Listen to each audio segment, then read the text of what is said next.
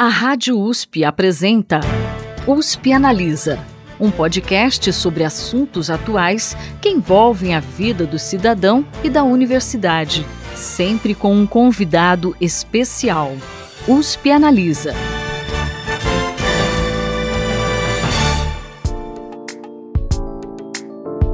Olá, eu sou a Thaís Cardoso, jornalista do Instituto de Estudos Avançados Polo Ribeirão Preto da USP, e você ouve agora mais um USP Analisa. Quando se fala em estabelecer uma regulamentação para o uso da inteligência artificial, uma das questões que vem à tona é sobre os direitos autorais. Afinal, ferramentas que utilizam essa tecnologia têm a capacidade de criar textos e imagens a partir de um banco de dados. Os professores Cristina Godoy, da Faculdade de Direito de Ribeirão Preto da USP, e Evandro Ruiz, da Faculdade de Filosofia, Ciências e Letras de Ribeirão Preto da USP, comentaram esse assunto. Ouve só.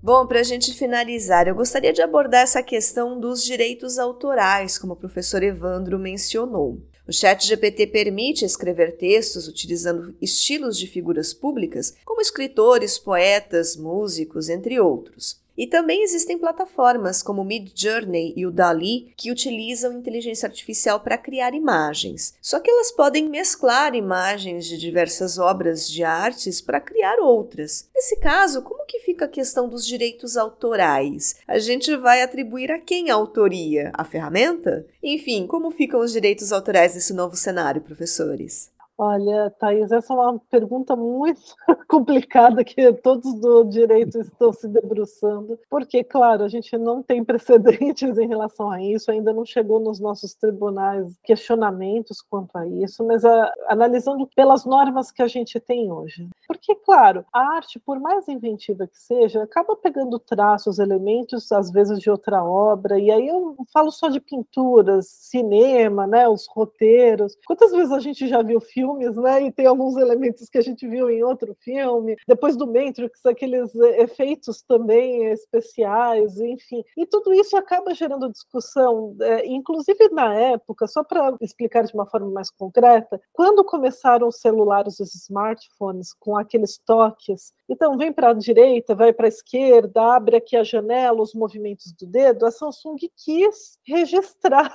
e proteger esses movimentos. Inclusive, eles pediram como registro de patente, porque os movimentos estavam relacionados com a tecnologia. E foi decidido, isso daí chegou até o recurso, etc., porque eh, foi decidido o quê? Que não era possível registrar os movimentos de dedos, porque senão, imagine, aí todos os outros celulares teriam que pedir para quem fez primeiro, porque são alguns movimentos intuitivos, né? Para cima, para baixo, olha, eu quero rodar para baixo, né? E apareceu uma nova tela para a direita, e ele queria que movimentos né, fossem, fossem registrados. Então, é claro, no, no próprio campo da propriedade intelectual, e aí direitos autorais, patentes, né, propriedade industrial, sempre tem um debate porque tem aquelas propriedades intelectuais de baixa qualidade, né, que são essas que exatamente a gente não deveria proteger porque na realidade inviabiliza, né, novas tecnologias e competidores, e tem aquelas de boa qualidade. Então assim, a gente vai utilizar o mesmo sistema de análise.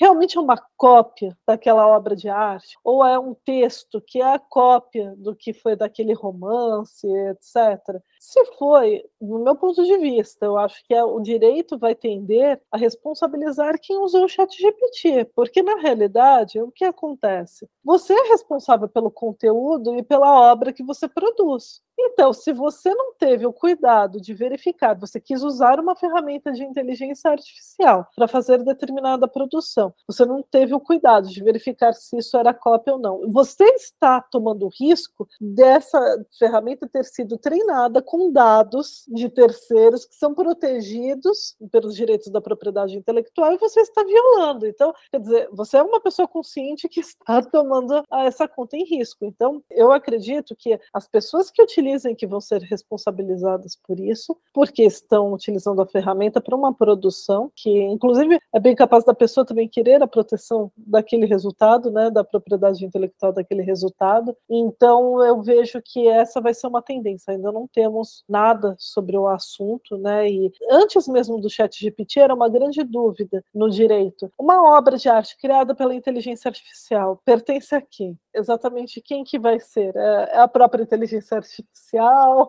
ou é o dono da ferramenta, ou a pessoa que pediu para a ferramenta gerar aquela obra. E isso já era uma dúvida, ou seja, a inteligência artificial em si está gerando muitas dúvidas no campo da propriedade intelectual, os direitos de imagem e também de, de voz, etc., porque também é possível agora sintetizar vozes e às vezes pode tomar as vozes, dependendo do banco de dados utilizados, de um terceiro. Então, quer dizer, tudo isso é um grande desafio agora para os próximos anos, mas eu acredito, pelo menos a, no atual estado da arte, como a gente está, o nosso ordenamento jurídico é constituído, que quem vai ser responsável é aquele que utiliza a ferramenta. Quer dizer, se você está utilizando, você é responsável pelas consequências e pelas potenciais violações dos direitos autorais. É, o, o estilo do texto é mesmo uma marca assim indelével de muitos escritores, né? Às vezes você bate o olho e a gente percebe, tem escritores aí que já foram no passado, né? Mandavam uma mensagem, assinavam como aquele escritor e você não sabia se realmente tinha sido ele que fez aquele texto, né? Então a inteligência artificial hoje, essas máquinas estilo Chat GPT, elas podem fazer isso. Você pode escrever um texto e, e depois fazer uma, uma mímica do estilo de um outro, né?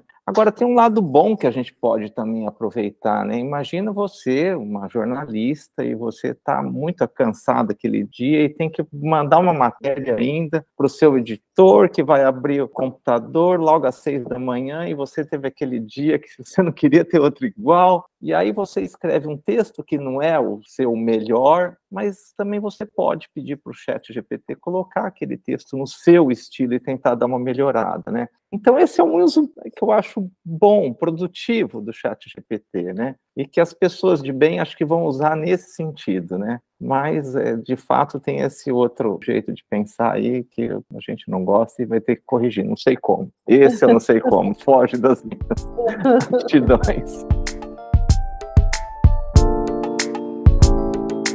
Pois é, tudo vai depender da intenção de quem usa, como bem destacou aí o professor Evandro. Bom, se você gostou desse bate-papo e quer ouvir mais sobre o tema, a entrevista completa com os professores Cristina e Evandro está disponível lá no podcast USP Analisa, que você encontra nos principais tocadores de áudio. O programa de hoje está terminando, mas daqui a 15 dias eu tô de volta com mais um tema bem interessante para a gente discutir. Até lá! Você ouviu USP Analisa, um podcast da Rádio USP Ribeirão em parceria com o IEA, Instituto de Estudos Avançados, Polo Ribeirão Preto.